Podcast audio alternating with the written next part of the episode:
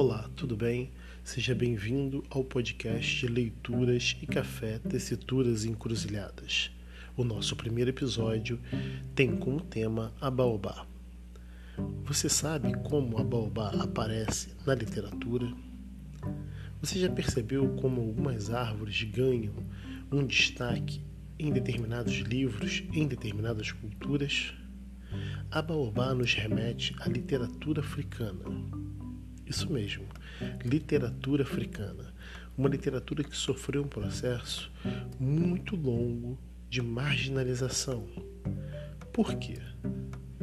Porque a literatura africana trabalha com a transmissão de saberes e conhecimentos através da oralidade. Reza a lenda que o baobá foi a primeira árvore que Deus criou. Ele fez o baobá e do lado fez um lago. Deus então criou outras árvores de outras espécies. Quando baobá olhava este lago, que funcionava como um espelho, ele olhava para as outras árvores e perguntava: Por que aquela árvore tem folhas amarelas e eu não tenho? E Deus respondia: Baobá, você foi o primeiro que eu fiz. Você é o mais querido. Coloquei em você tudo que eu tinha de bom. Mas depois eu fui me aprimorando. Ah, entendi.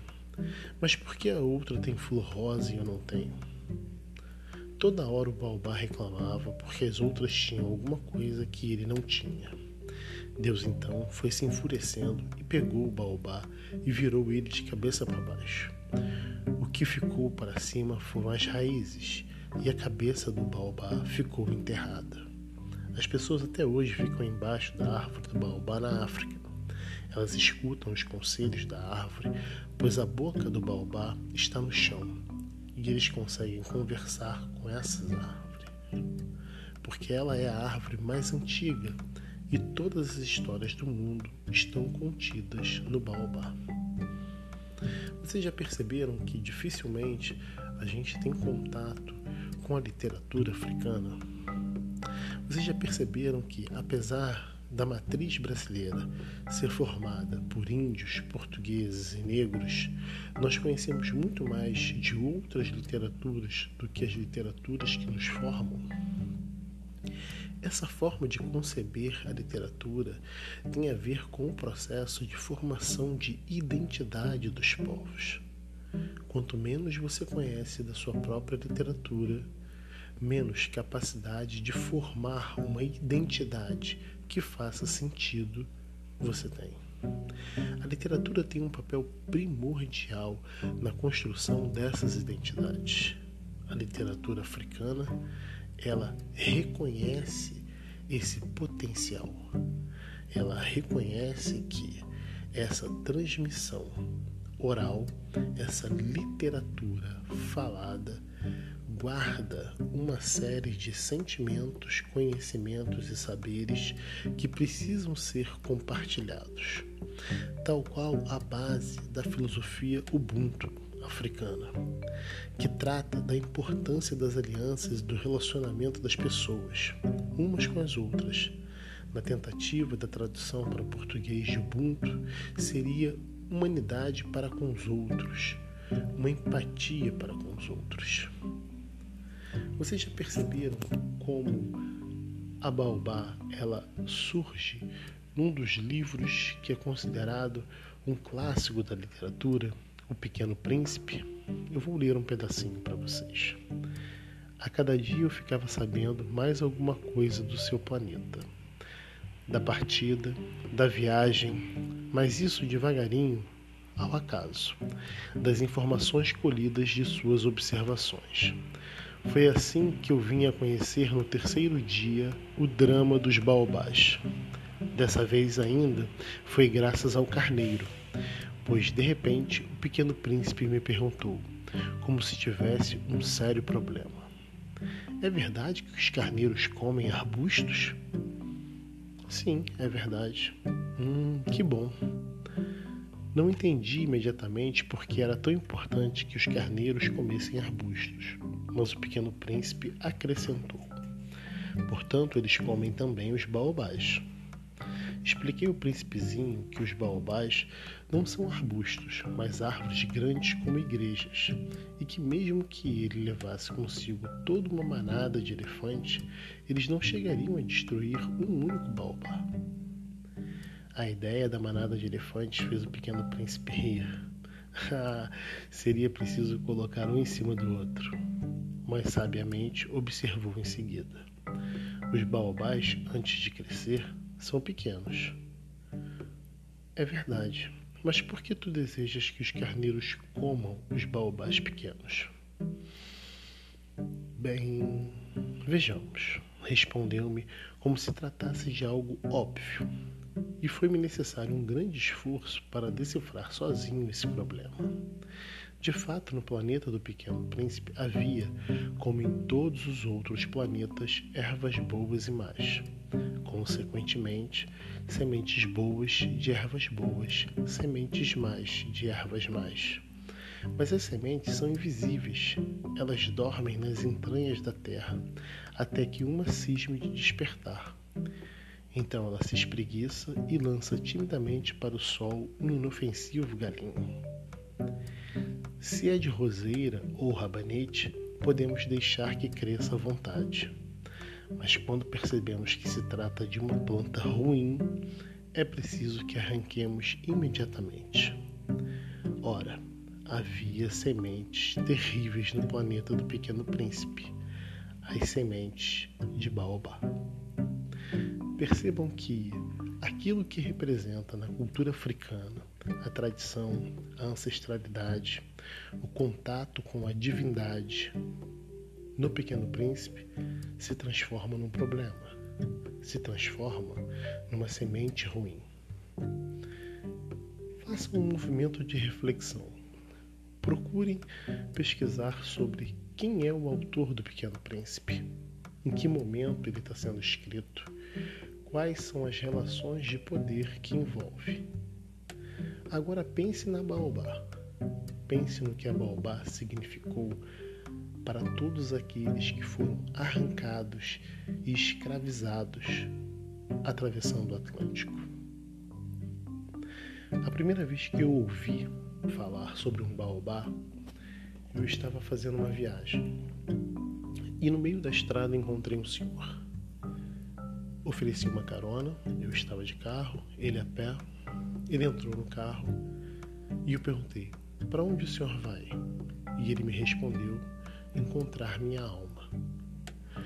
Na hora, à época, eu era ateu, muito cético, ainda assim fiquei com o braço completamente arrepiado.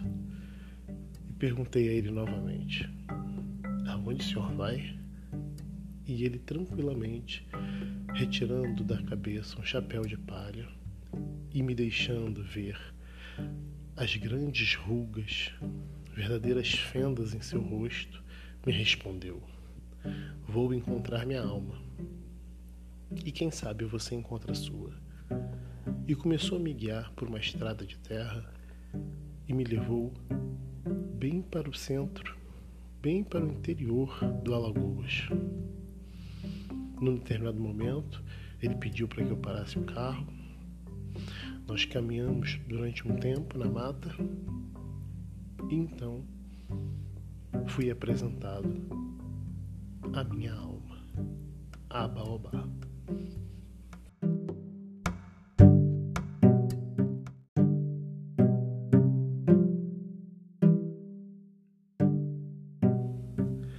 Desde aquele dia então, a Baobá passou a fazer parte de mim. E eu passei a fazer parte daquela tradição.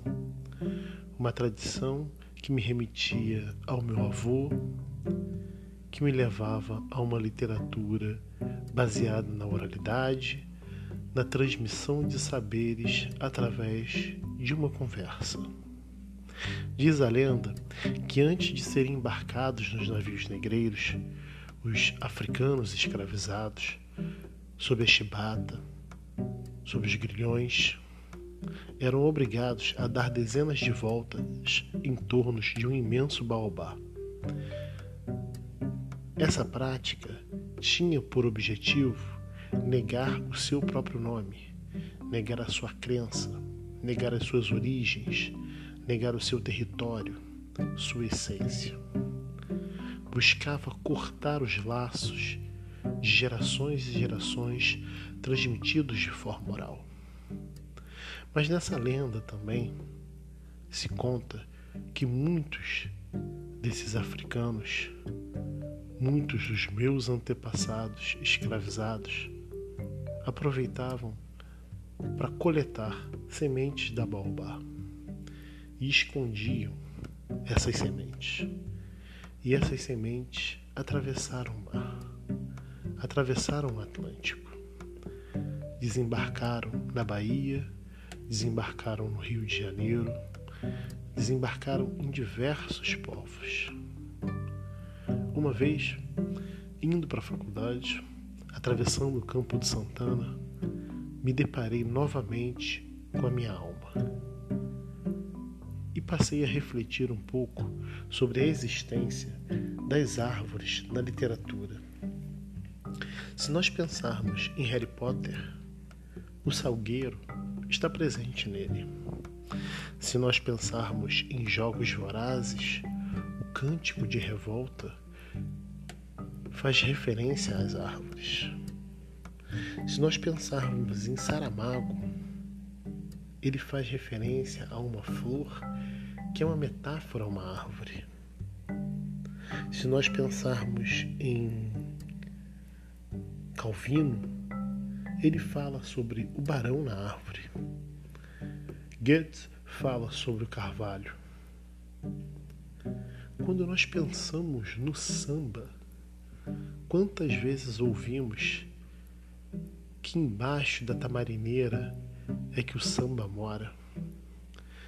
Tamarineiras, mangueiras, são tantas árvores que habitam tantas histórias, tanto da nossa literatura oral que devemos nos perguntar o porquê, o porquê, o porquê de não conhecermos mais. A leitura da literatura oral, o reconhecimento tanto da cultura africana quanto da cultura indígena o reconhecimento dos seus saberes nos agrega valor, nos agrega identidade. Imagine, imagine se pudéssemos compartilhar essas histórias. Imagine o quanto de reconhecimento cada indivíduo que não se reconhece em outras literaturas poderia se reconhecer em nossa sociedade. Nós ouvimos falar de mitologias tão distantes e aceitamos ela com uma certa naturalidade. Vamos ao cinema e vemos nos filmes da Marvel, os Vingadores, a mitologia nórdica, e não há nenhum preconceito sobre ela. Ouvimos sobre a mitologia grega, aprendemos sobre ela na escola, e nenhum professor e nenhum aluno que comece a ter gosto pela mitologia grega sofre algum tipo de preconceito ou é recriminado. Mas experimente Experimente falar sobre a mitologia africana. Experimente compartilhar dessa tradição oral. Experimente falar dessa literatura que compõe as raízes da nossa sociedade. Tente falar sobre esses orixás, sobre a força que eles têm. Tente explicar para alguém quem é o Deus do ferro, o Deus da fundição. A nossa sociedade está repleta de preconceitos. a nossa sociedade está repleta de ignorância em relação à sua própria origem. Qual é o papel da baobá? Tente imaginar aquelas raízes voltadas para o céu. Tente imaginar a transcendência que ela representa. Tente imaginar que a baobá ela representa a impossibilidade da existência do eu sem o reconhecimento do outro. Eu só existo enquanto indivíduo se eu reconheço o outro. Porque a sabedoria que a baobá tem, que a baobá possui, que a baobá acumulou ao longo de tantos e tantos anos, a sabedoria que só os mais velhos possuem, que só aqueles que viveram possuem, só pode ser abraçada no coletivo. Eu, indivíduo, sozinho, não consigo abraçar uma baobá. Eu, fruto de várias vozes, atravessado por várias histórias, efeito de várias gerações, de mãos dadas com tantos outros que me permitem ser eu, posso abraçar essa sabedoria.